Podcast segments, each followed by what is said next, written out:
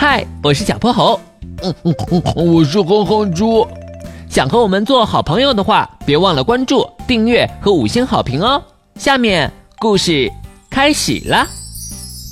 小泼猴妙趣百科电台，藏在荷叶上的小山包。最近波波城中心公园正在扩建，起初公园里的居民们都挺高兴的，但是后来情况就变了。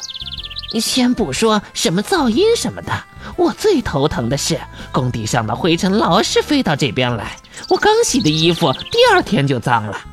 松鼠大婶一边剥着橡果子，一边说道：“对对对，你瞧我这昨天刚洗的头，刘海都结块了。”麻雀小姐把脑袋凑了上去。更可怕的是，这些天老是下泥巴雨，灰尘混着雨水，躲都躲不过呀。甲虫大叔使劲蹭着后背的泥点子。你们放心，小泼猴马上就会帮大家解决这个问题了。一双大脚突然出现在了大家跟前，把他们吓得一哆嗦。原来是哼哼猪。小泼猴，他人在哪儿呢？甲壳虫大叔半信半疑地看着哼哼猪。在那儿，湖里头。大家都好奇极了，他们一起来到了湖边。想看看究竟是怎么一回事你说的小泼猴呢？在荷叶上，它现在变得比一只蚂蚁还要小，你们看不见它的。大家更加疑惑了。正在这时，一阵雨点落了下来。我的天，又开始下泥巴雨了！你们看，哼哼猪指向了荷叶。只见浑浊的雨点像一颗颗灰珍珠一般，在荷叶上跳跃、滚动，又滑落进湖里。奇怪的是，脏雨点儿不仅没给荷叶留下污渍，反而把荷叶洗得更加碧绿了。让一让，让一让！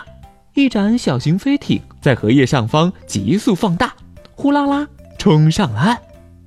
是小泼猴，啊，差点被雨点砸中。小泼猴抹了把汗，走下了筋斗号。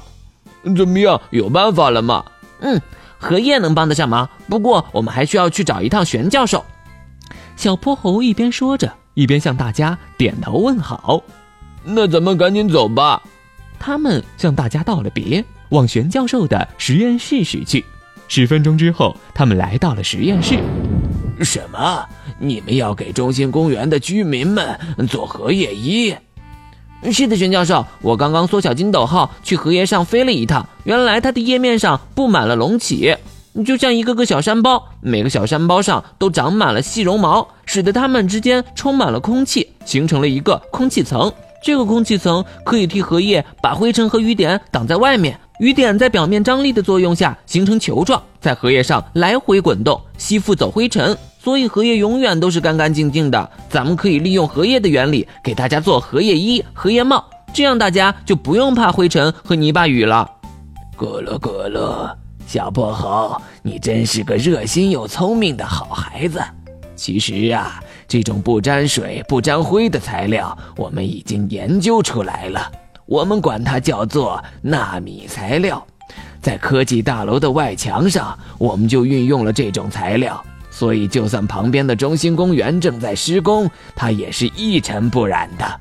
接下来，你们就用这种纳米材料给公园的居民们制作衣服吧。咯咯咯咯，太棒了！谢谢玄教授。就这样，小泼猴和哼哼猪和玄教授一起为大家赶制了上百件纳米服装。三天后，中心公园的居民们都穿上了奇特的纳米衣。从此以后，哪怕再下泥巴雨，他们也不怕了。居民们都高兴坏了。热情的麻雀小姐拉着小泼猴和哼哼猪跳起了舞。对了，松鼠大婶还给他俩送来了好几斤橡果子呢。今天的故事讲完啦，记得关注、订阅、五星好评哦。